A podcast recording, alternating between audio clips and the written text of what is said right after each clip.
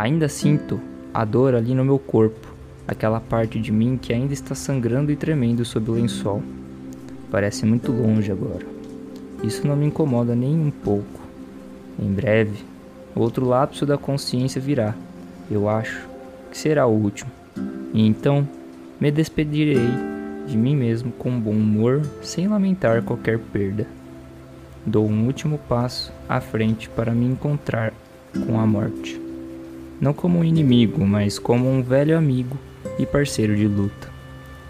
Apertando os punhos gentilmente e me preparando para o desconhecido e o imprevisto. Eu me armo mais uma vez com os meus preceitos de minha filosofia.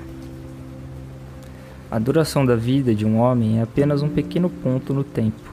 A substância da vida está sempre fluindo. O sentido é obscuro e toda a composição do corpo tende à dissolução. Sua alma é um vórtice inquieto, a boa sorte é incerta e a fama não é confiável.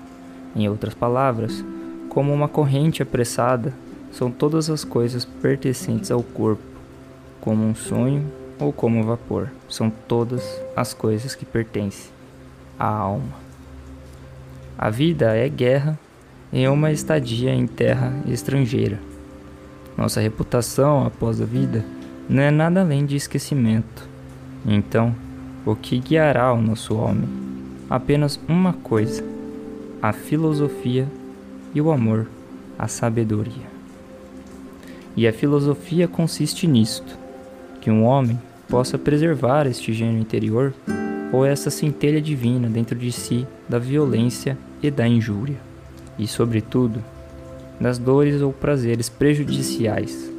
Nunca fazer nada sem propósito, falsamente ou hipocritamente, independente das ações ou inações de outras pessoas.